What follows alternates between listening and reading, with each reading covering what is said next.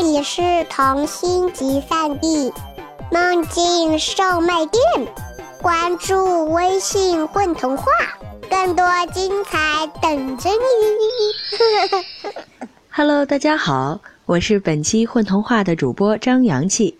今天要给大家讲的故事叫《香草山上的蓝老虎》，作者蓝梦醒。于小溪挎着竹篮出门去采浆果。到第十五棵橡树那里，记得走右手第一条路哦。右手第二条路是香草山，虽然那里漫山遍野都是野草莓、树莓、黑莓、醋栗和月菊，但是别忘了，香草山上可是住着一只凶恶的蓝老虎。而第一条路通往花的森林，那里住着温柔的捕星人，小孩子如果遇到了危险会被他搭救。虽然那里的浆果种类没有香草山的多。但是妈妈只想要一些野葡萄和桑葚就可以了，所以没必要去香草山冒险，知道吗？还有，哎呦，知道了，知道了。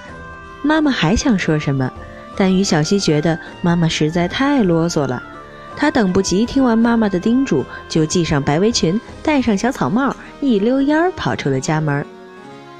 还有什么比采浆果更快乐的事儿呢？一边采一边吃。摘下沿路喷香的野花，别在草帽和衣襟上。如果运气好的话，还能从松鼠那里用糖果换来一堆栗子带回家呢。于小溪一路哼着歌，走到了有十五棵橡树的岔路口。嗯，右手第一条路。等等，于小溪抬起腿，刚要迈步，突然想到一个严肃的问题：右手边的两条路。到底是从里向外数的第一条，还是从外朝里数的第一条呢？这个妈妈可没告诉我。如果现在返回家问妈妈的话，不但耽误时间，还会又讨来她的一顿数落。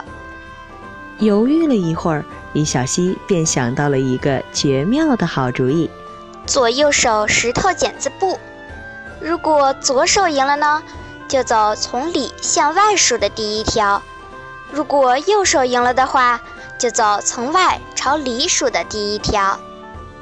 三局两胜，结果右手赢了，李小溪便踏上了从外朝里数的那条路。他可管不了那么多，就算真的进入了香草山，只要在天黑以前下山，是不会碰到蓝老虎的，因为人们都说太阳下山前，蓝老虎一直在睡觉。野葡萄酿的酒固然好喝，可是新鲜多汁的甜美浆果，又有哪个孩子拒绝得了呢？那只气呼呼的小刺猬在覆盆子丛中遇见于小溪时，它的嘴巴和手指上都沾满了红彤彤、黏糊糊的浆果汁。你好啊，小刺猬，你这是要到哪里去？于小溪愉快地和它打招呼。哼，小刺猬很不客气地白了他一眼。哎呦呦，我可不记得我曾经得罪过你哟。你敢告诉我，你嘴巴上的汁水是怎么回事吗？你明明知道是什么。于小溪有点不好意思地擦了擦嘴巴。这么说，你承认你偷吃了我的醋栗了吗？什么？偷吃？喂！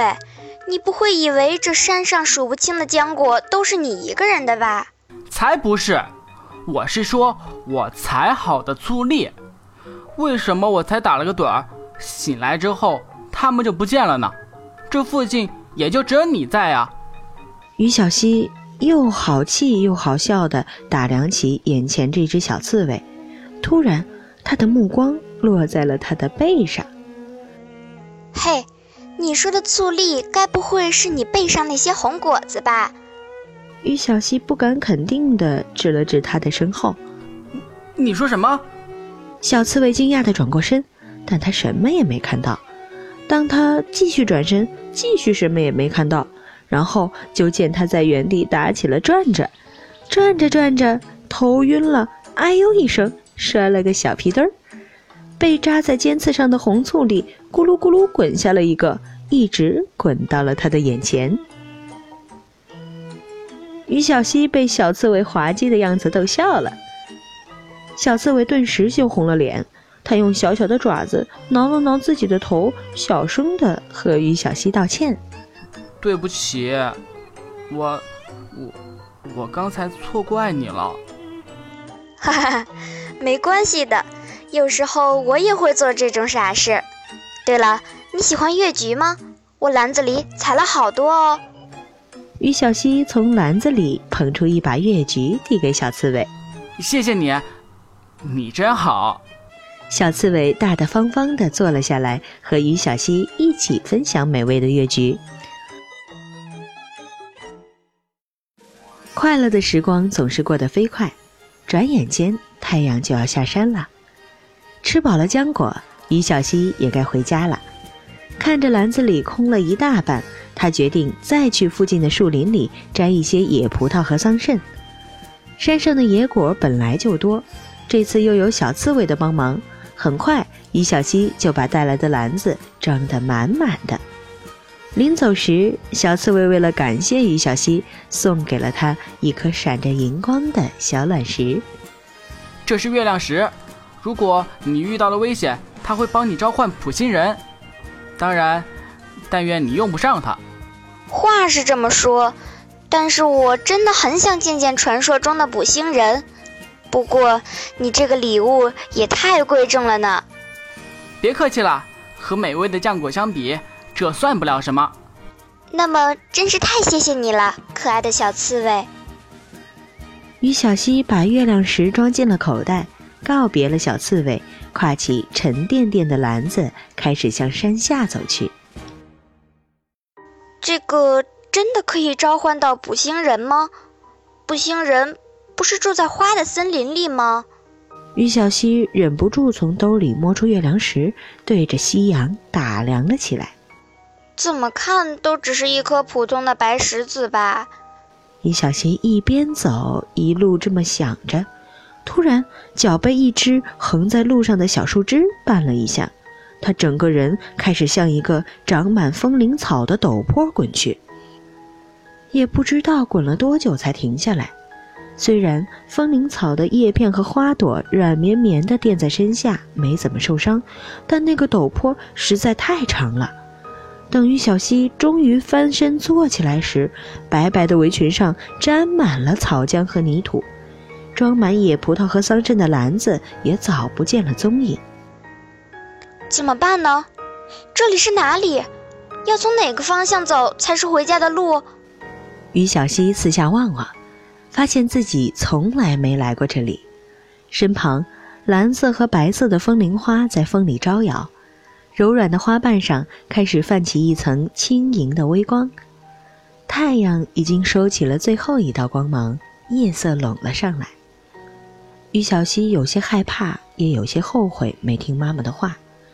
要是可怕的蓝老虎真的来了，那怎么办？哼，谁来救救我呀？对了，捕星人。谢天谢地。在滚落山坡的时候，于小溪手心里一直紧紧地握着小刺猬给他的那颗月亮石。此时此刻，他紧张又期待地摊开手掌。美丽的月亮石在渐渐隆起的夜色里，荧光比白天更加闪亮。带着于小溪的体温握在手心里，仿佛一枚光洁的小月亮。闪着微光的花海，温柔的夜风，手心的月亮。眼前的一切是多么的美呀！于小溪差点忘记自己是个迷路的小孩了。这么晚了，你怎么还在这儿啊？一个陌生的声音在身后响起。于小溪转过身，看到了一个白衣少年。黑暗中看不清他的脸，但引人注目的是那头银色的头发，在夜色中熠熠闪光。他手心里。握着一个像用月亮的光线织成的、闪着银光的网子。你就是捕星人？你怎么会？玉小溪被心头的惊讶和激动弄得呆掉了。他想问他很多话，但一时间又不知道说哪一句好。你知道天黑了以后留在山上有多危险吗？你居然现在还不回家！捕星人语气里充满责备。可是，我们必须快点儿。否则黑暗兽会来吃掉你的影子，你会变成一个麻木无趣的人的。黑暗兽，不是蓝老虎吗？捕星人的工作就是保护人们不被吃掉影子吗？别问那么多了。总之，月亮出来之前，快点下山。每次于小溪的话还没说完，都会被捕星人很快打断。他在催促着，像在隐藏着什么，而且他的语气始终那么冷冰冰的，这多少让于小溪觉得有点失望。不是说捕星人很温柔吗？为什么他觉得捕星人不是很有礼貌呢？糟糕！捕星人看了看天，又看了看于小溪，小声咕哝了一句：“过不了多久，月亮就要出来了。”于小溪有点疑惑地看着眼前这个银发少年，奇怪，为什么他好像比我更着急？只见他轻轻吹了声口哨。两颗流星拖着闪亮的尾巴，像两只听话的小狗一样，呼哧呼哧眨着眼，从天际跑到了他的脚边。捕星人挥舞着手里的捕星网，网子哗啦一下变成了一辆银色小套车，套在了两颗星星上。快，上车了！捕星人命令。于小溪轻快地跳了上去。捕星人又一次焦急地看了看天空，又看了看于小溪的脸，一副欲言又止的样子。星星套在空中，朝着下山的方向奔跑了起来。夜风呼啸在耳边，像风琴的低语。于小溪紧紧抓住套牢的横梁。呃，那个，待会儿要是月亮出来，不管你看见了什么，都不要说出去，好吗？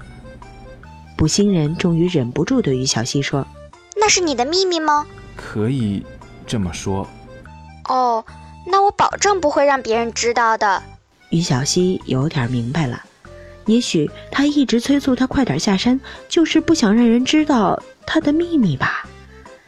这时，十五棵橡树的岔路口到了，于小溪跳下了新型套车。正当他转过身要对车上的捕星人道谢时，他发现捕星人和他的新型套车全都不见了。初升的月光下，站在他身后的，竟然是一头蓝色的老虎。于小溪张开嘴巴，正要尖叫：“明天早上，请到第三棵橡树下面，取回你的浆果篮。”从蓝色老虎的嘴巴里传出了捕星人的声音。于小溪恍然大悟，原来这就是你的秘密呀！望着蓝老虎渐渐变红的脸，于小溪忍不住捂着嘴巴轻声一笑。蓝老虎白了他一眼，红着脸转身飞快地跑回了香草山。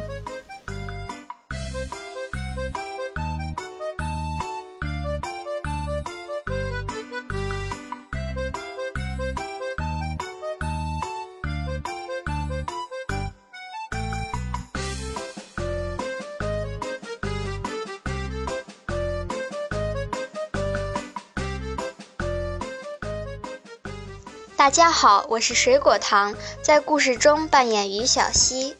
嗨，大家好，我是大杨君，我在本期故事里面扮演的角色是妈妈。嗨，大家好，我是周菊菊，在今天的故事里，我扮演的是捕星人蓝老虎。Hello，大家好，我是陈了个陈，我在故事中扮演的是小刺猬。